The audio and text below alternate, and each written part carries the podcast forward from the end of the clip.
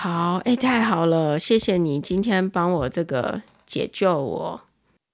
我怕讲讲到中间有些你要剪掉的，会花你时间，不然本来应该我觉得几乎没什么要剪的，因为我中间也没有发出什么怪声音。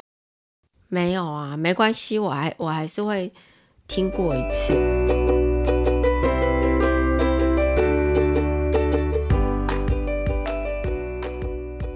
欢迎收听《生医人生履历》，我是玉庆。今天呢，我的声音鼻音很重，就是。我这个星期感冒了，然后现在应该是就是在更新呃、呃、病毒嘛，呃 呃米娅都跟我说这是更新病毒码嘛，然后今天呢是呃呃呃米娅来救援我这这这一集的录音哦，那因为我鼻音很重，所以这一集呢就找阿米娅来呃来聊一聊那个之前啊在前面我们在嗯、呃、好像四十。四十六集跟八十集的时候，我们有讲过，呃，那时候也是我跟阿米娅，那阿米娅有跟我们讲过一个意大利医生，就是他发明，声称发明了人造气管，然后后来出现医疗纠纷的事情嘛。那这个事情是发生在瑞典，当时呢也有吹哨人。那后来我们在四十六集的时候讲这个故事，然后八十集的时候有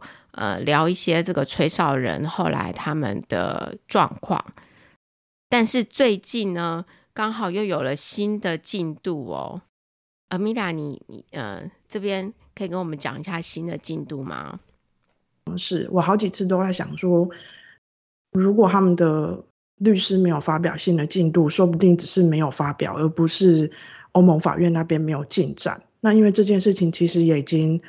呃好几年了，所以我本来以为说这个案子应该是已经有进度了，所以一直等到这两天玉庆跟我在聊，我上网去查才发现，原来欧盟法院才刚刚开始有动作而已，我就觉得我很想要再把这个案子聊一下。那要谈吹哨者，我就先想要先提一下，就是这些吹哨者他们到底在。呃，Paolo Macchiarini 他的这个人造气管形成的这一些呃研究伦理的问题，然后还有对病人产生重伤害的这些问题，到底他们这个吹哨者在这一整个过程当中，过去大概十年来，到底他们扮演了什么角色，还有他们受到了什么样子的待遇哦？那我们今天提到的吹哨者，全部都是在这个呃人造气管的这个医学伦理的这个案子里面呢，呃，四个人他们都是呃或多呃他们都是有参与在发表相关的学术期刊，因为这个 Paolo 的这个呃在人造气管可以成功移植到人类的这个手术呢，一开始的时候他是在欧洲的其他国家做的，然后他的第一篇文章是发到《Lancet》，那个时候是在二零零八年。那 Paulo 那个时候他的这个文章提到说，他很有可能已经成功的找出了第一个人造的气管，而且可以成功移植的时候，嗯、这个时候大家的想法是觉得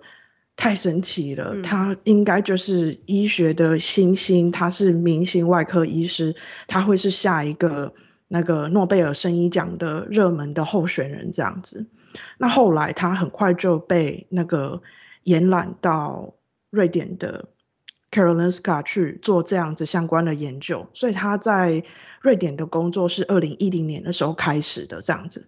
嗯。然后他后来呢，在呃 Karolinska 教书，也在 Karolinska 就大学的医院里面，呃担任外科医师。那也就是在那个时候，他把他的这个人造气管呢，开始使用在病人的身上。那最终后来，呃，主要可以在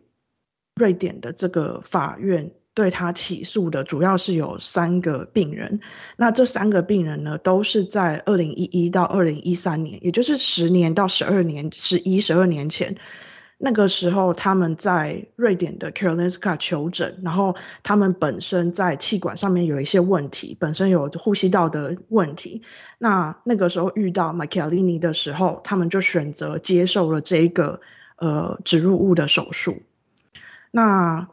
实际上，那个时候在这些手术这样一直一直案例累积起来的时候，这个过程也就发表了好几篇文章。那我们的四位吹哨者里面呢，有三位是心脏胸腔的外科医师，那他们有的是一起联名当那个 paper 的作者。那还有一位吹哨者，他是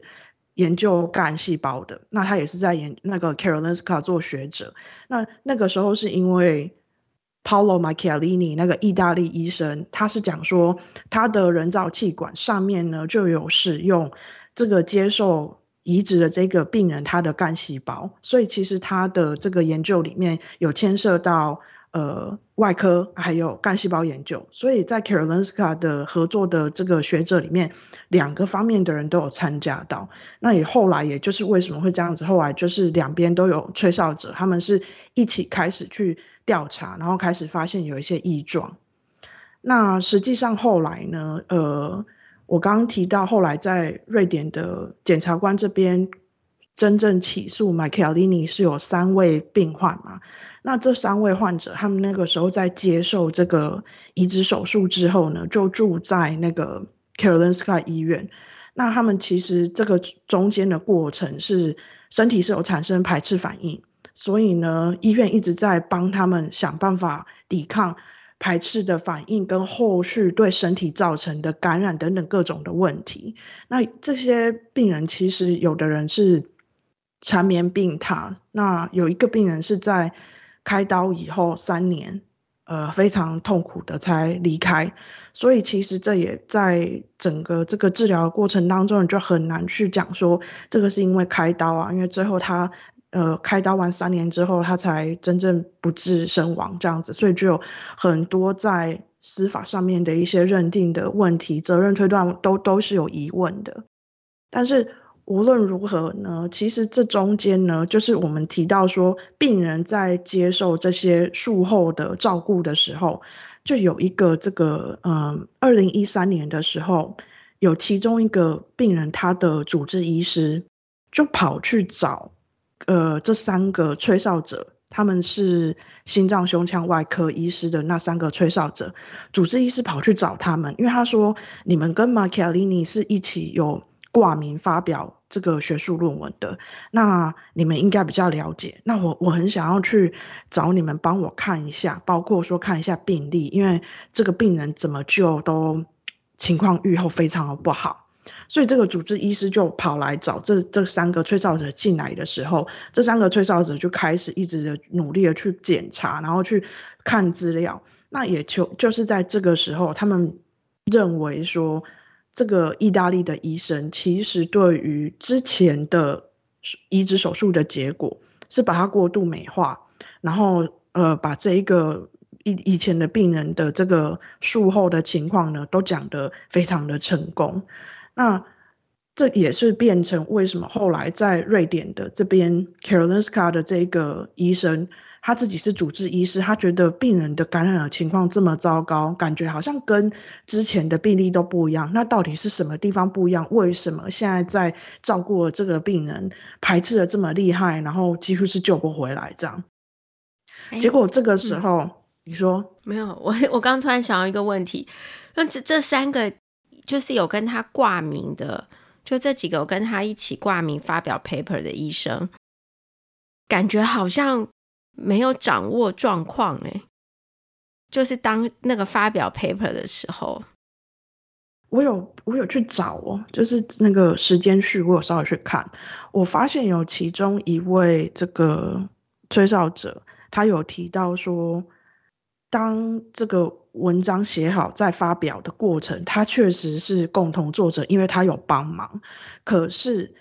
马基亚利尼自己的病人当时候的病例，他是没有权利看的。我知道，然后当时候他觉得这很正常，嗯、因为那个不是我的病人，嗯，所以我没有办法去看那些资料。所以其实，在之前的那个、嗯、那个文章发表的时候，他认为他不知道全貌。后来就是我刚刚特别提到，二零一三年的时候，这个主治医师 Karolinska 的主治医师去找他来看的时候，这时候他才有机会真正去看病例，然后再去对。那根据他对这些研究所知道的情况，他才开始觉得说，他认为问题出在这个意大利医生对更早之前的临床数据其实都是假造的。所以这件事情后来在二零一四年二月的时候，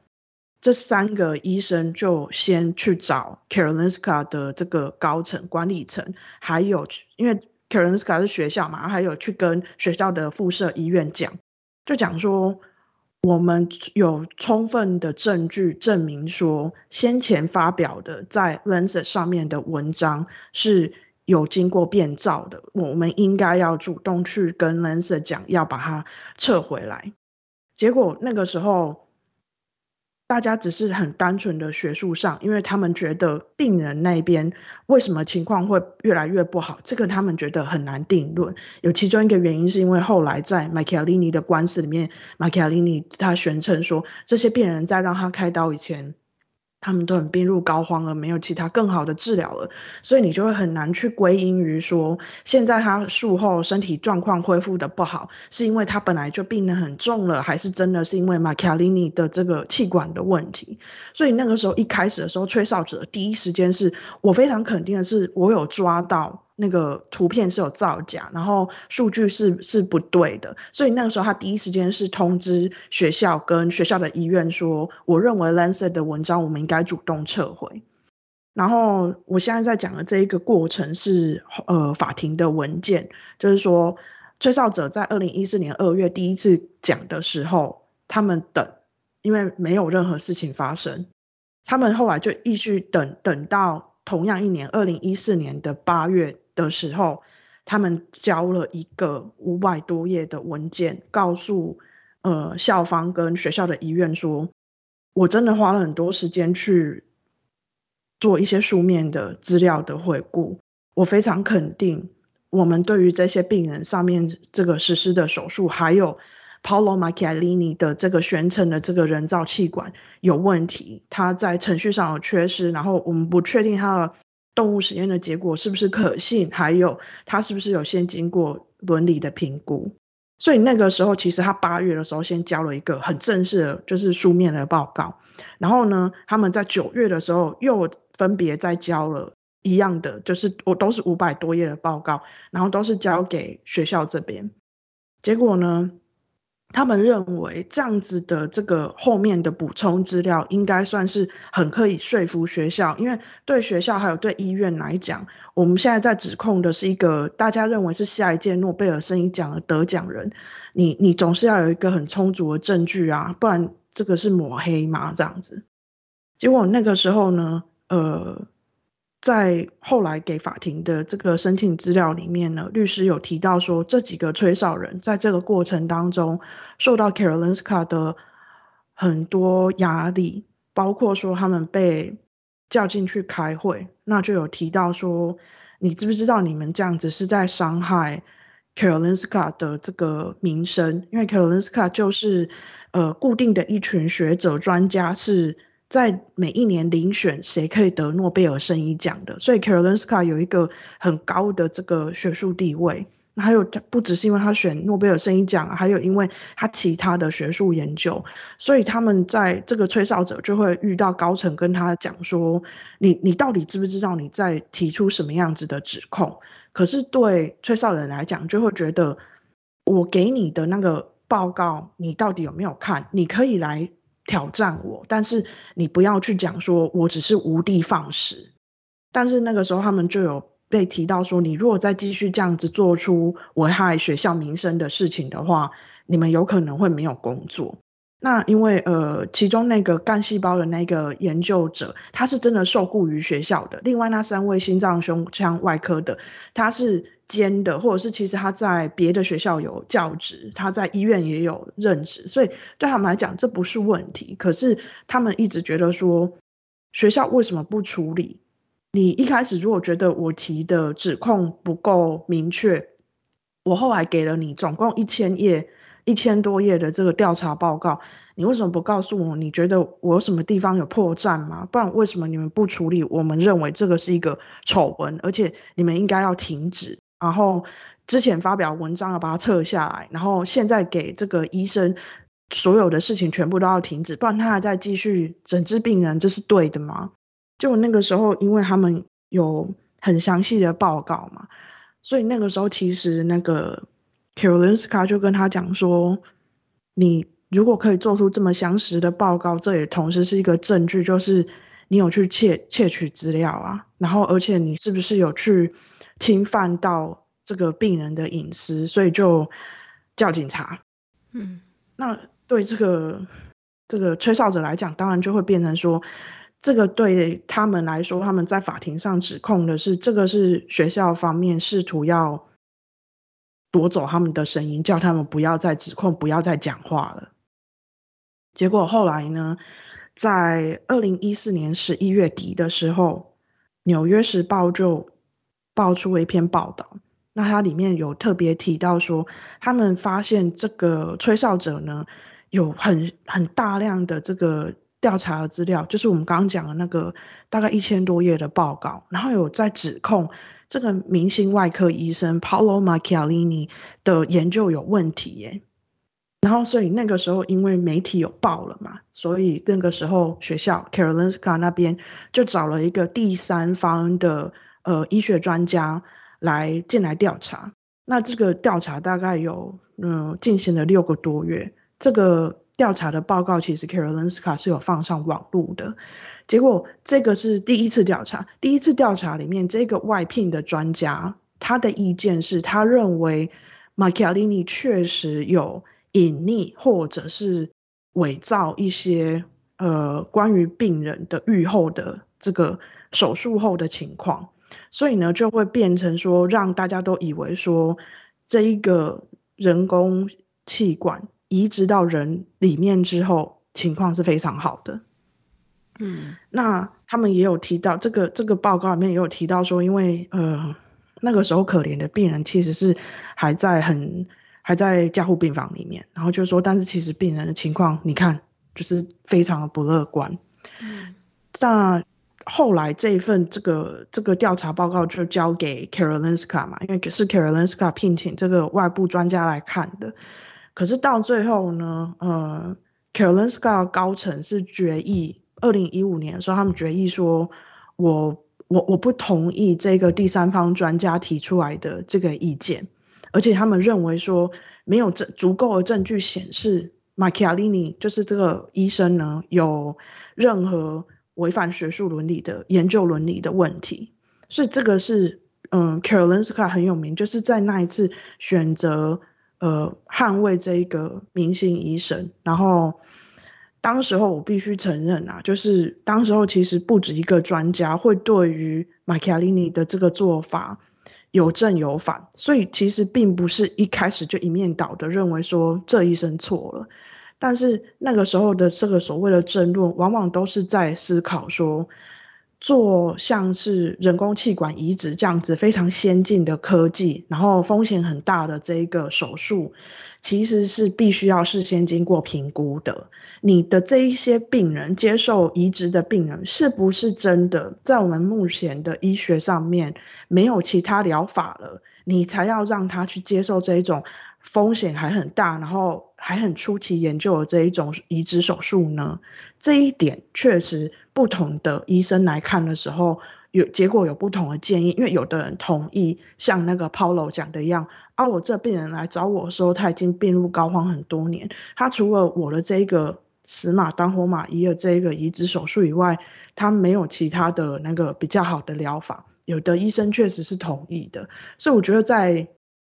二零一五那个时候的气氛是。没有很一面倒，那时候确实相信的就相信啊，不相信的就不相信。可是当时候事情在在发展的时候，其实呃，瑞典的公共电视就国营的电视台呢，已经进去 Karolinska 开始拍一个纪录片。那这个纪录片后来在二零一六年的一月的时候，就在那个瑞典的电视台就就播了嘛。那这一个纪录片就很直接，就是在报道 Macchiarini 他的这个在 Karolinska 做的研究，因为这个如果成功的话，就是我们刚刚讲的下一个诺贝尔生理奖嘛。那可是在，在在这个嗯纪录片里面，当这个制作单位他们去访问的时候，他们会看到的自然就是病人术后在 Karolinska 怎么救都非常难救，然后始终没有办法好好的再醒过来等等。然后呢，呃，他们当然也不可能忘记当时候 Karolinska 跟这四个吹哨者之间呢是有有在争议说，吹哨者他有提报告，Karolinska 就呃施压他们，或者是忽视他们。那在这个时候呢，二零一六年的这个纪录片出来之后。它很快的在瑞典跟在世界其他地方，但主要我觉得有一个差别是在瑞典国内形成了一个很强大的舆论的压力，因为其实不管那一个纪录片它是不是试图保持的很中立，可是那个纪那个纪录片的呃名称就叫做实验 experiment，然后那个纪录片里面呈现的那个结果确实会让很多观看的人会怀疑说这个。技术到底有多成熟？你真的可以现在开始开刀在人身上了吗？所以这一个国内的舆论压力很快就造成了，在一六年的时候，那个 Kielenska 很多高层都辞职，就引咎辞职。然后那个时候 Kielenska 就非常明快的决定把这个 Paulo 这个医生就开除，就是不不再跟他有任何聘雇的这个合约。那同时，那个时候呢，Karolinska 的呃新的管理层换换掉了大半嘛，然后替代的人上来之后，大家就觉得说有必要去进行新的一轮的调查。那所以那个时候呢，就就开始又又有这个呃调查就开始了。然后呢，这个是二零一六咯，所以 Karolinska 就被震撼到了，然后这个意大利医生就被开除了，然后大家就开始在在想说，之前到底是 Karolinska 高层发生了什么事情啊？为什么这个吹哨者都已经呃讲了大概差差不多一年了，这件事情最后竟然是被公共电视的纪录片掀出来的？嗯，结果呢，这个调查做了很久，这个调查一直等到后来二零一八年的时候。哎，这个调查结果是 Karolinska 判定说，Paolo Macchialini 这个意大利医生确实是违反了研究伦理。然后呢，所有他的六篇被指定的这个发表的相关的文章呢都有问题，然后都要撤稿。嗯，可是我们不要忘记哦，我刚刚有提到说，这个 吹哨者呢，其中有人是。跟马基亚利尼一起挂联名的作者，嗯、所以呢，有六个联名的作者一样，跟马基亚利尼都被判定为违反医学伦理。然后呢，有另外三十一位的联名的作者呢，他们被判了一个，呃，其实是比较新的词，就是 “Clair de Voir” 的意思就是，你你没有说他到违反医研究伦理的程度，可是他们是应该被谴责的。那是哈、嗯，可可我问一下，你说违反，比如说学术伦理或是医学伦理吗？是这样讲吗？这个都是道德上的问题，对不对？会有刑责上的问题吗？这边没有刑责的问题，所以就是丢脸而已嘛。嗯、就是这些人他只要就是说我违反就违反了，那要怎样？就只是观感上的问题，对不对？嗯，还是他是会被抓去关这样子讲，因为如果在该国的法律里面没有办法确实的明确规则，然后看他是违反哪一个法规，就没有办法去治他。刚刚说的这个违反伦理，我现在也要继续讲，因为结果是。这个吹哨者，他们是跟马基亚利尼被判定成同样的 guilty，是、嗯、呃违反研究伦理，对不对？嗯、但是事后在这个呃检察官在侦查的时候，为什么只起诉他，没有起诉其他的人？是因为他知道每一个人涉入的情况跟谁做决定、谁主刀、谁带来什么是有责任上面很清楚可以归属的。然后检呃瑞典的检察官也在后来选择了。挑真的是挑过哪一个罪名来起诉他？Aggravated assault 是真的研究过，因为如果要判谋杀，非常可能会不成罪，那这个人会就是自由身走掉。嗯、所以这这个是关于就是诉讼上面的啊。但是我我要特别讲到，就是说，嗯，我一直在找哦，包括我找了这个台湾这边关于学术伦理。有哪一些定义，然后或者是研究伦理规范到底有哪一些定义的时候，因为我就有看到有一个台湾学术伦理教育资源中心，他有提到说，也进行研究的相关伦理规范，包括一个专业的规范。如果你是有什么学会的，会有什么什么学会的规范，对不对？会有政府的规定，会有机构的政策，会有个人的责任。但是其实我就会发现，你如果仔细去看这些，除了我们刚刚提到检察官介入，然后去确定可以用什么罪来起诉谁以外，这中间其实非常难有什么具体的。那有一些呃机构上面自己的规定就可以讲说，如果你曾经有被任何的学术单位判定过违反研究伦理，我们选择。不不不雇佣，或者我们选择不什么不什么，这个其实一直到今年，呃，Carolinska 有特别写一个 action plan，他针对 Macchiarini 的这个案子，学校的立场意思就是说，我把这一些全部都明确起来，然后让大家知道现在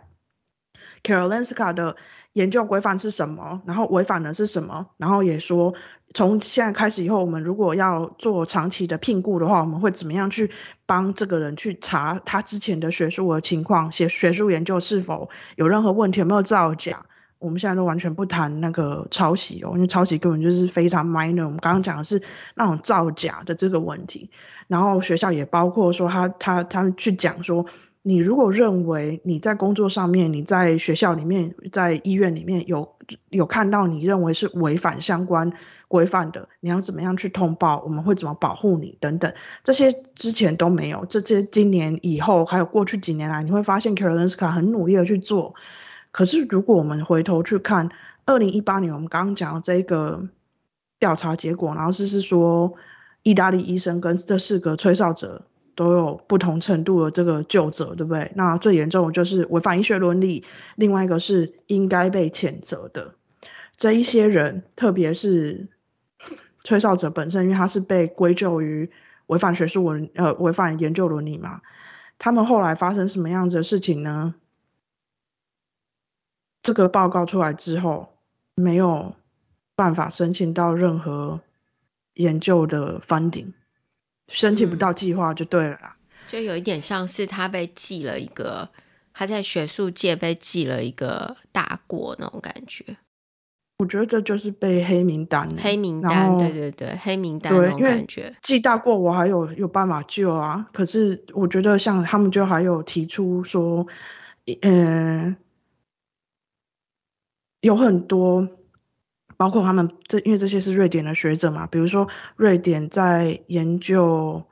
癌症的这个基金会，或者是瑞典在研究儿童癌症的基金会，瑞典的一大堆那种有有有办法给研究经费的单位，他们其实自己内部都有一个机关的政策，就是如果来申请的人有类似有有像这样子的，就是违反学术伦理的问题，一概不考虑。所以，其实对这几个吹哨者来说，他们的学术生命几乎是被终止了。他们是在这这一整个过程当中，呃，一样被处罚。欸、他们不像、嗯、你，你，你，你刚刚不好意思，我刚刚突然想一个问题。但是你，你讲的这几个人，他就是瑞典的学者嘛？可是他如果到，比如说他到其他国家去求职呢，或继续做学术发展？他们没有告诉我他们怎么样，我我不认为这件事情可以被可可可以被忽略，我不认为他们会容易被接受。虽然我讲一个对照组让我觉得很讽刺，就是 Paolo Macchialini 是不是在二零一六年的时候被 Carolyn Scott 开除，对不对？嗯。然后一直到前两年他在他来瑞典开庭之前，很多人就会问说他在干嘛？现在这个人在哪里？对。对他有被意大利那边判了一个短的刑期，说他有假造病历的问题，然后他有服刑，他有出来，然后他大部分时间住在西班牙。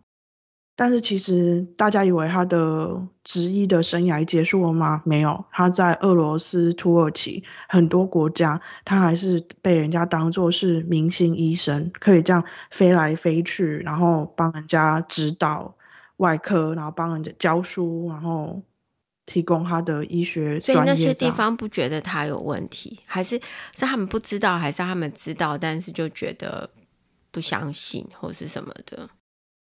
我可以知道的是，当嗯一些指控出来的时候，曾经有媒体记者揭露说，他有收到一些很长的来信，是曾经被 Paulo 诊治过的病人的家属写信来说，某某记者，你报道了 Paulo 的这个负面的消息，但是我可以告诉你，他是我们这些家属当时候唯一的希望。我认为你的报道并不公允，所以我知道也有人其实是很维护他的，嗯、对。但是以我们刚刚的这四个呃吹哨者来说，在这个他们给他们甚至是原本正在进行中的研究也都没有经费了，因为大家就会直接讲说，虽然你这个是多年期的计划，可是。因为你现在被 Karolinska 判定这个，那我们的呃 policy 就是我们不给，我们不钱是不给违反研究伦理的人，所以都中断了。但是我我要讲的是说，在这件事情上面，现在可以看到的程序不正义，也就是现在吹哨者在谈的，其实是当二零一八年那个调查结果出来，然后 Karolinska 就说我们判定。这几个学者是违反医学伦理，然后这几个学者是虽然没有违反医学伦理，但是应该被谴责。那其中有也也关于这个吹哨者，他这四个人呢，他们被 Karolinska 指控了，还有一个就是说，你为什么没有早点出来讲这些事情？它具有专业性，它需要有人去判断，那它不容易被发现。可是你当初为什么没有更早发现？那对他来讲，他就会觉得说，你这个是在惩罚吹哨者太晚知道吗？反过来怪吹哨者了，对不对？反过来谴责吹哨者，说你为什么不早点讲之类的。啊，还是说你是呃同流合污的人？这是为什么？后他觉得说他被打成是一样，跟马基亚利尼一样违反研究伦理。但是对，这就是为什么我会知道说，如果你去看时间线。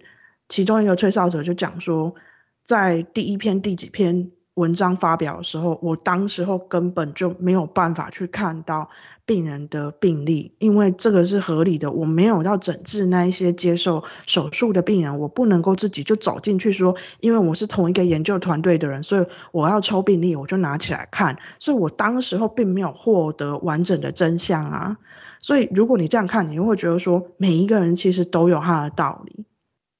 但是我还没有讲完，因为这件事情为什么会让我有一些感慨，然后会一直想要关注它后续的发展，是因为在这一整个过程当中，我们先看的是程序不正义最明显，然后他们一直在 fight 的事情就是，当学校第一时间把这个诶调查结果在二零一八年拿出来的时候，他们觉得学校的调查。我我不同意，我应该要有可以去申辩的机会，我应该要可以说明，因为你如果有一些地方，我觉得你调查没有详尽，然后你误判我违反研究伦理，我应该要可以为我自己辩白。可是那个时候，呃，学校没有接受，学校告诉他说，你不用去准备你要任何说明啊，因为根据学校，呃，根据瑞典的高等教育法。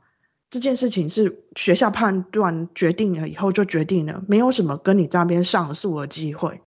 那因为这个牵扯到呃瑞典的高等教育法，所以这个时候呃他们就跑去找律师，这个吹哨者跑去找律师，律师就跟他说：“那我们去呃斯德哥尔摩这边的行政法院，我们去跟他提说，你应该要有可以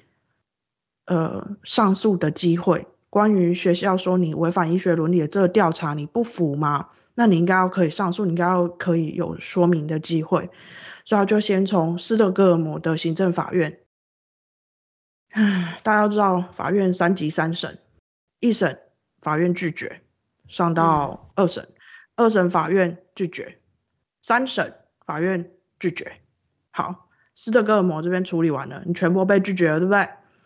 这个时候呢，事情已经到二零一九年了。然后呢，最高行政法院所有也都拒绝了嘛，对不对？二零二零年的时候呢，他们就把它上升到国家的层级，他们就先去告那个，嗯，这应该叫做司法部司法大臣，就说，嗯，因为这个时候已经是。学校的决议一年半以后了，那个时候他们都发现他们已经申请不到他们的研究经费，所以对他们讲，作为一个学者的生的学术生命，基本上已经没有什么可能再继续的的情况了，所以他们就去告说，因为这这个法令跟学校不让我们有获得充分申辩的机会，所以现在造成我就背上了一个我被人家判定我违反研究。伦理，所以我现在接下来要继续做相关研究，已经没有办法获得该有的资源了，所以他就告说这个是造成了我的损害。结果呢，重点是还有一个是呃，欧洲的 convention 里面有一条是呃，因人权基本人权是要能够获得公平受审的权利，其中一个公平受审的权利就是你应该要有一个。公开的听证，所以他认为在这一整个过程当中，他没有一个 public hearing 的机会，让他可以提说学校调查说报告说我怎么样怎么样怎么样，我不服，因为我怎么样怎么样怎么样，这个机会是没有的，所以他就先去提告了。那他那个时候告呃司法部的时候呢，当然就是在大家就在提啊，结果那个时候瑞典这边的这个呃医学会呢。他们其实也发了一个声明，去声援这些吹哨者，说今天他们不去评论这些人到底有没有违反研究伦理，而是今天有一份关于他们的调查报告出来的时候，应该要让他们有针对里面的内容要有可以。申诉要可以说明的机会，所以其实连瑞典的医学会都已经出来讲说，这个程序上面是不对的，你不能够一次报告之后就定了这一些研究人员的学术生命的生死。然后呢，那个时候呃。关于马基亚利尼的官司也开始越来越有人讲说，好啦，现在已经确定啦，他就是造假，所以是不是要开始要有提告啊？然后不能够让他逍遥法外啊？但是那个时候呢，对于这种要求究责的这个声音，对这些吹哨者来说，一定也是会有一些压力的。就是到底最后司法会不会查到他们身上，认为他们是有问题的？但是那个时候也开始，你会发现有一些学术期刊。的评论哦，就会提到说，这个是不是在猎巫啊？这个是不是在把那个诶吹哨者一并大家都打十个大板？因为在二零一八的那个报告里面，第一个嘛，学校就要讲，对，马凯利尼该死啊，他违反伦理，我们有确定了，我们抓到了。第二个，Karolinska 说，我承认我有错，我应该在什么什么地方要加强。那这个在他今年上呃今年提出来的 Action Plan 里面都有提了。我会要认真的查大家的这个学经历啊，我以后要怎么样怎么样，然后要让大家有畅通的管道可以申诉啊这些，然后我有正确的把我的这个研究伦理的规范、学校的这个政策都抛出来。但是那个时候在那份报告里面，也同时把那些所有的联名作者全部都说学校有错，医院有错，马基亚利尼有错，你们这些共同作者，包括吹哨者，大家都有错。但是他们都觉得，那你可不可以让我有一个机会？因为每一个人在一个庞大的研究里面扮演不同的角色，获得的是不一样的资讯，然后提供不一样的学术贡献。嗯，结果后来呢，呃，二零一零年的时候，确定了没有办法让这些呃学者、这些吹哨者呢去主张学校的这一个嗯、呃、决定。还有瑞典的法规不让他们申诉这件事情呢，没有办法让他们请求损害赔偿。嗯，所以这个时候他们认为，我从斯德哥尔摩，我从国家，我都已经没有路了。他们就决定要把他告到欧盟法院去，然后说，因为法令是这样设是呃这样规定的，不让我有上诉的机会，就直接把我一次判生死。所以呢，我决定要告呃瑞典，身为一个欧盟法院的会员国，我要告瑞典违反我的人权。我的什么人权呢？可以公平的受审，然后可以有公开的这个听证的机会。因为法令不允许嘛，所以我要去主张这是违反我的人权。嗯，那这一个呢是在二零二一年。这个瑞典的律师就帮这个四个吹哨者，把他呃送到欧盟法院。嗯，对。可是我们之后就一直在等啊，然后一直等到前两天，我们才知道说，原来欧盟法院已经受审了。然后他们呢审看完了文件之后，他们就提出了一个问题，请瑞典在限时呃明年年初的时候要回复这个问题呢。他们是要问呃。瑞典说，欧盟的这个宣言里面的第六条第一款，第六条讲的是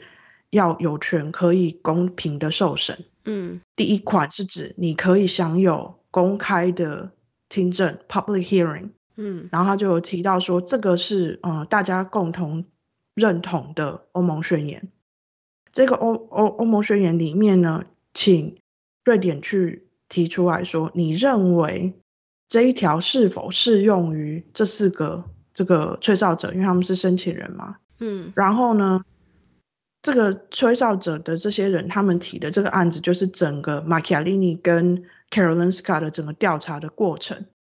然后呢，你觉得这个欧盟宣言里面关于呃公平受审的机会、公开听证的机会，你认为是否这个法规适用？适用的话，你是否瑞典是否？违反了他们这一个这条的权利，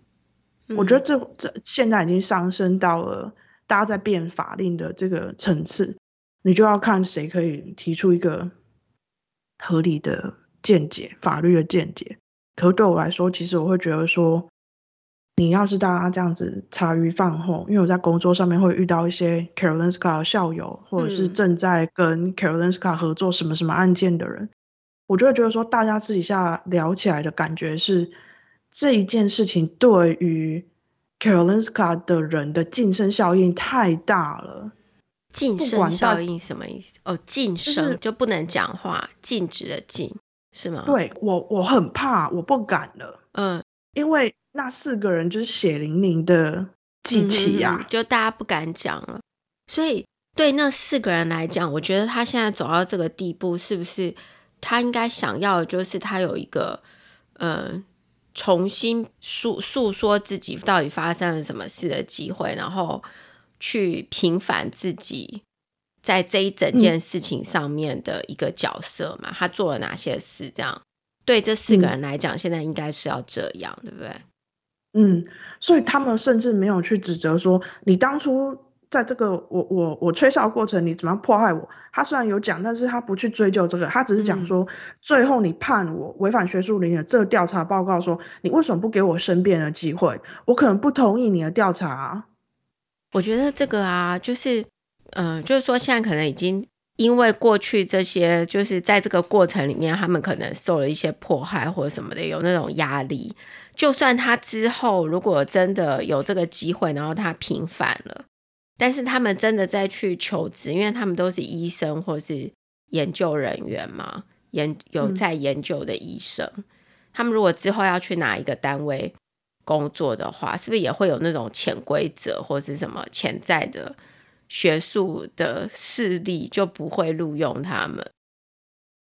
他没有提，但是我觉得在这个案子里面，他们很少讲。但是原因是因为，呃，那三个胸呃胸腔外科医师，他本来就已经有他的教职，然后他们并没有因为这样子丢掉工作，但是他们确实有人有换工作。可是我不确定是不是因为本来就已经有认识，大家是相信他们，嗯、或者他们可以成功的突破这一个。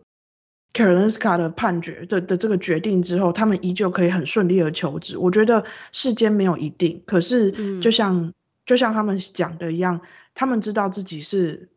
没有罪的，因为他们没有，他们是在没有充分获得所有的数据的情况下，一开始的时候帮忙在这一个实验里面。可是他觉得说，那如果我是吹哨者的身份，可是你之后还要跟我讲说，这一个丑闻，然后这一个呃恶性事件里面我有责任的话，那我这个就会很难，因为我们刚刚现在在讲的并不是污点证人。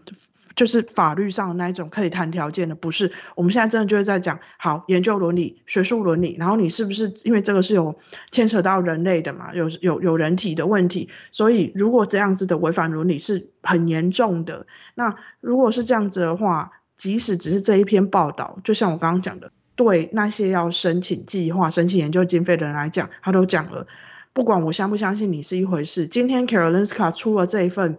文件。网络上大家都看得到，我不管是不是相信你的人品，我不管是不是认识你二十年了，我们背后就是一个伤这个那种感觉，就是不可能再给你经费了啦，怎么可能你在我还核给你钱啊？但是我我觉得这件事情啊，就是换一个角，就是我们去想这一个流程里面的问题哦。